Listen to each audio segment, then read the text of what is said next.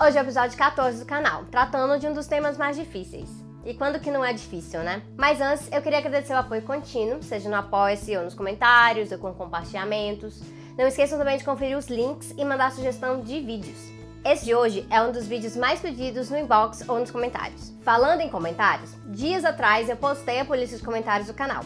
O intuito primário dela é manter a minha sanidade mental, mas também serve para manter o nível dos debates mais respeitoso. Tem uns comentários que são puro ódio, outros sem noção mesmo, mas tem um que eu recebo com frequência e às vezes nem é por ódio não, é por quererem justificar não gostar do canal na base da teoria ou um grande princípio revolucionário. Quando é assim, chamam logo de esquerda pós-moderna. O conceito de pós-modernidade existe e é importante que ele seja usado de forma adequada. Então hoje é dia de falar de pós-modernidade o que é a esquerda pós-moderna e o que não é a esquerda pós-moderna. Porque vocês pediram e porque eu vou usar esse vídeo de resposta padrão toda vez que alguém tentar passar xingamento raso de pós-moderno como crítica ao socialismo e comunismo que eu defendo aqui no canal.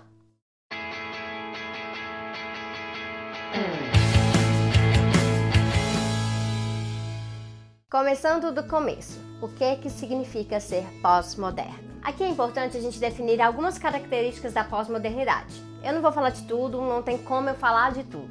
Sempre vai ter alguém para comentar um Ah, mas você não falou de coisa X, ou não mencionou o troço Y. Uhum, eu tô ciente, não há pretensão nenhuma de que os vídeos do canal exaustem debates e definições. Para esse vídeo, basta compreender o básico do que enxergamos como pós-modernidade, e que há versões mais fortes e mais fracas disso. O Jean-François Lyotard coloca que a pós-modernidade está inserida na ideia de que as grandes narrativas já não explicam o mundo e que nenhum conceito ou teoria compreende em si a totalidade real. Preceitos básicos da pós-modernidade incluem a confluência entre aparência e essência e o discurso como condutor de poder. Não há mais separação entre os dois, pois a essência passa a estar no discurso, ser o discurso.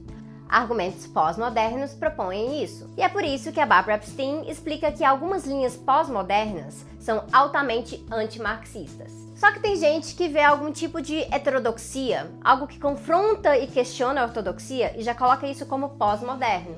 Mas não, heterodoxia e muito menos questionamentos não são marcas da pós-modernidade. Ao contrário, a dialética, conceito moderno, depende dos confrontos e antíteses para formar novas sínteses. Teorias modernas precisam disso para acompanhar a história. O marxismo, embasado no materialismo histórico, depende disso, e muito se for transformar o mundo, não apenas interpretá-lo. É por isso que não se deve tratar Marx como profeta, ou Capital como uma Bíblia. Como Zé Paulo Neto disse esses dias, o que precisamos levar adiante é o método de análise de Marx e como ele nos ajuda a continuar a compreender o mundo. Levando esse método em conta, nós descobrimos como há uma diversidade de estruturas de opressão que interagem entre si de modo cumulativo sobre a ordem social. O capitalismo se beneficia do patriarcado e da supremacia branca ao explorar com facilidade a força de trabalho da mulher negra, por exemplo.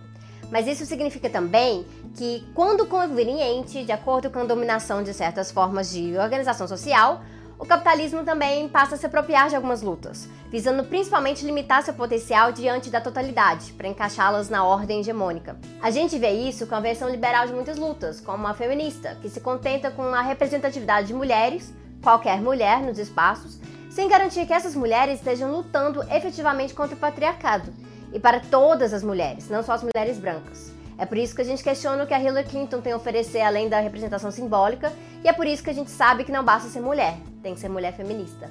Vocês vão me ver falar muito de representação simbólica versus representação substantiva e ainda sobre a necessidade da gente lutar além da representação, especialmente quanto à crítica sobre o lugar de fala e a democracia liberal.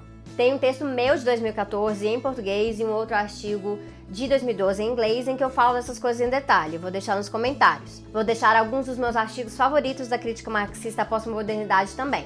Mas por quê?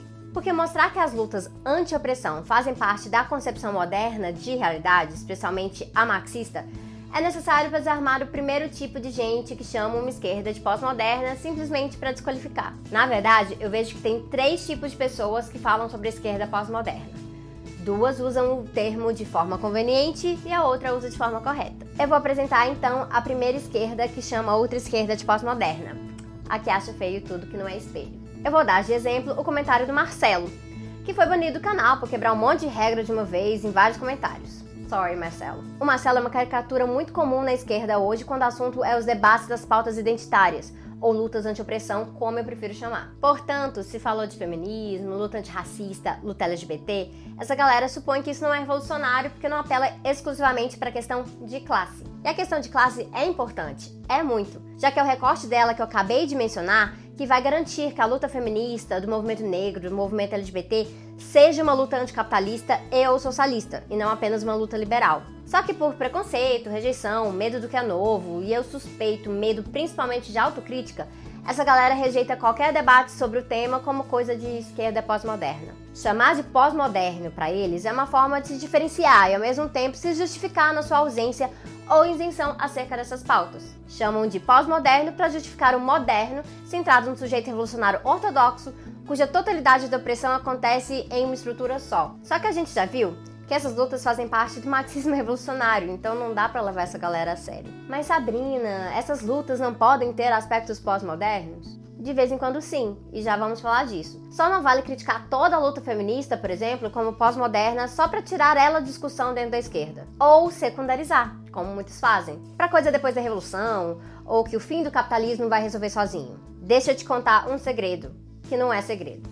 A luta anticapitalista sozinha não combate machismo, racismo e LGBTfobia. Se fosse o caso, não tinha camarada socialista nas organizações silenciando mulheres, ou mulherada branca defendendo o feminismo com transfobia, ou desmerecendo a importância do feminismo negro como contraponto a um feminismo padrão que por muito tempo não as contemplou. E na maioria continua não contemplando. O feminismo marxista socialista precisa lidar com isso urgentemente. Então, voltando ao tema, a segunda esquerda, que chama outra esquerda de pós-moderna, é a esquerda oportunista. Por que oportunista? Porque ela supostamente rejeita argumentos na base deles serem pós-modernas demais. Mas toda a justificativa que eles fazem é em cima de visões pós-modernas de como argumentos são construídos. São eles que acabam promovendo um discurso pós-moderno no final. Essa esquerda se considera toda a raiz, a mais pura representação dos anseios da classe, então quando ela se depara com uma crítica, algumas pessoas optam por ignorar o teor da crítica e partir logo para a desqualificação, especialmente do locutor ou da locutora. Ao não gostar da aparência, ela equaliza a aparência ao discurso, de forma a retirar o mérito daquele discurso. Acaba confundindo que mulheres só podem falar por mulheres, por exemplo, e que a fala de uma pessoa de classe média não poderá contemplar nunca o sentido total da evolução. E aí falam numa espécie de ad hominem que subordina o discurso ao poder da aparência. Olha aí essa esquerda pós-moderna, branca, burguesa. Ué, calma aí, esquerda branca e burguesa existe sim, existe muito. Mas isso é muito mais o discurso que essas pessoas produzem do que as características das pessoas em si. Acontece que pessoas tendem a abraçar discursos que as mantenham mais confortáveis mas não quer dizer que isso é regra. Então, quando alguém desmerece toda uma militância e bagagem inclusiva de outra pessoa por conta da identidade daquela pessoa, e aí chama de pós-moderno, deveria parar para pensar que é ela que está usando argumentos pós-modernos. Nesse caso, está promovendo um uso oportunista da noção de lugar de fala para selecionar quem tem mérito para falar ou não, e de acordo com o que deseja ouvir. Por isso eu considero a noção de lugar de fala tão problemática, porque ela deveria ser uma noção moderna da contribuição da experiência própria para a formação de epistemologias. É por conta desse reconhecimento sobre epistemologias que eu sei que o feminismo liberal é branco e ignora toda a experiência das mulheres negras. Eu não sei disso porque uma mulher negra apenas me contou de sua vivência, mas porque, com o uso da sociologia, o uso do materialismo histórico também, vemos que todo o grupo de mulheres negras foi marginalizado na luta feminista predominante no Ocidente. Porém, a presença de mais mulheres negras nos espaços, tendo voz ali, é essencial para nos lembrar disso e fazer a disputa para um feminismo antirracista, é onde a representação simbólica dessas mulheres encontra sua representação substantiva. O problema ocorre quando só o lugar de fala é valorizado, quando ele é colocado como absoluto. Por quê? Porque equaliza a identidade daquela pessoa com o discurso promovido, e isso sim é uma interpretação pós-moderna. É por isso que é uma terceira esquerda que chama a outra de pós-moderna, e com razão. Como a Barbara Epstein argumenta, isso acaba propondo que gestos e proclamações são suficientes para fazer política. Ocorre um reducionismo ao discurso. Se a gente coloca que só o lugar de fala é importante e não o teor dessa fala, que deve ser interpretado de acordo com o materialismo histórico, ligando o particular ao universal, a gente desprega o discurso da base material. Como quando a experiência individual de uma pessoa é vista como verdade absoluta, sem contextualizá-la nas questões universais. Gera um oportunismo possibilitado pela validação automática do discurso. E aí, esse oportunismo dá margem para aquela primeira esquerda que não quer lidar com as demandas das lutas anti-opressão, chamando de pós-moderno e largando para lá. também influencia o segundo oportunismo. Esse vídeo já está bem longo, então eu não vou me estender mais ainda. Vou fazer um vídeo mais explícito, lidando com lugar de fala, representação simbólica substantiva e finalmente uma crítica necessária que a gente tem medo de fazer por receio de ser mal interpretado. Admitir quando a luta legítima anti-pressão, que passa pela afirmação identitária, acaba sendo deturpada por conveniência ou oportunismo político em uma política de identidade liberal individualista. Isso até me lembra da necessidade de diferenciar as vertentes da luta e mostrar que elas existem tanto no contexto socialista quanto no liberal. E o importante é disputar o movimento feminista, negro, LGBT para dentro da luta socialista. Porque aqui esses movimentos poderão combater juntos a lógica da opressão em si, dentro da totalidade. Eu deixo então sugestão o vídeo do canal Das Preta sobre o lugar de fala, que é curtinho e direto e contempla a necessidade da ação conjunta na esquerda, sem abrir mão da solidariedade e reconhece as lutas específicas de cada grupo. Se inscreva no canal delas e aqui no A Esquerda também.